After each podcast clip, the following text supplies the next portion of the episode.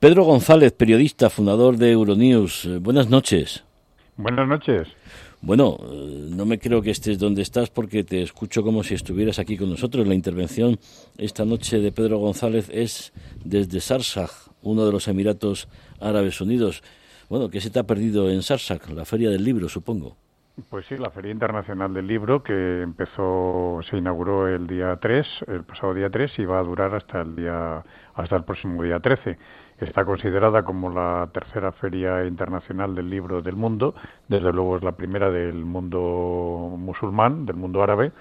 y naturalmente con una participación verdaderamente impresionante, tanto de editores, por supuesto de todo el ámbito musulmán y árabe, así como también hay algunos invitados y especialmente el caso de España, que es el país eh, al que se le hace el honor de ser el invitado especial.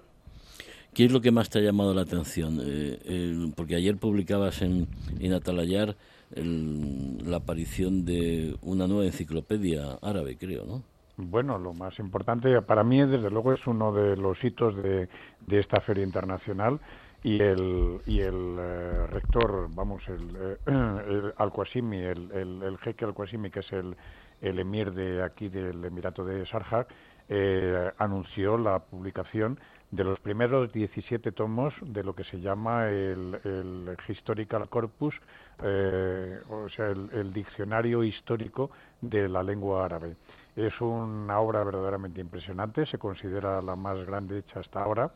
puesto que ah, tiene todas las entradas de todas las palabras y todas las acepciones en las diez declinaciones diferentes que existen del árabe y sobre todo hace muchísimo hincapié en lo que es la historia prácticamente de los últimos eh, trece siglos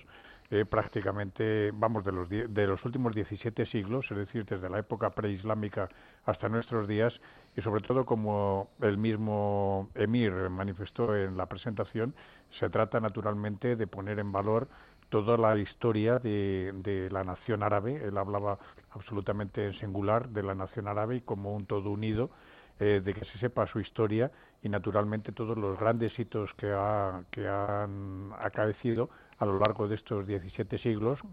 de ahí que sea eh, en 17 tomos, uno por, por cada uno de estos siglos a los que hago referencia, y naturalmente pues que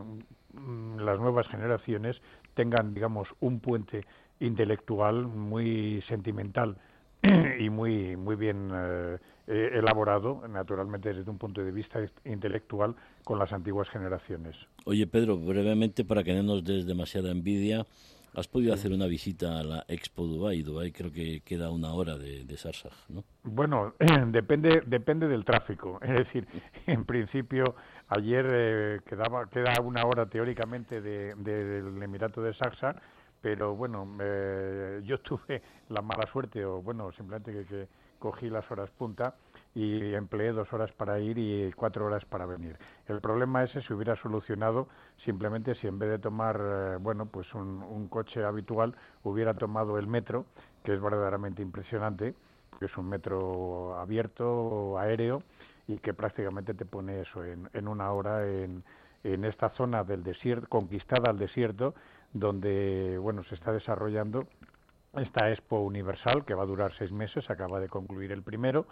y que bueno ha ganado al desierto pues una extensión equivalente a cuatro kilómetros y medio que es dos veces el Principado de Mónaco o si se quiere la equivalencia a 130 campos de fútbol. Y verdaderamente fue una visita que fue muy impresionante. Creo que también eh, publicó un artículo al respecto en Atalayar de próxima aparición a, a este respecto donde creo que es una es una expo que merece la pena visitarse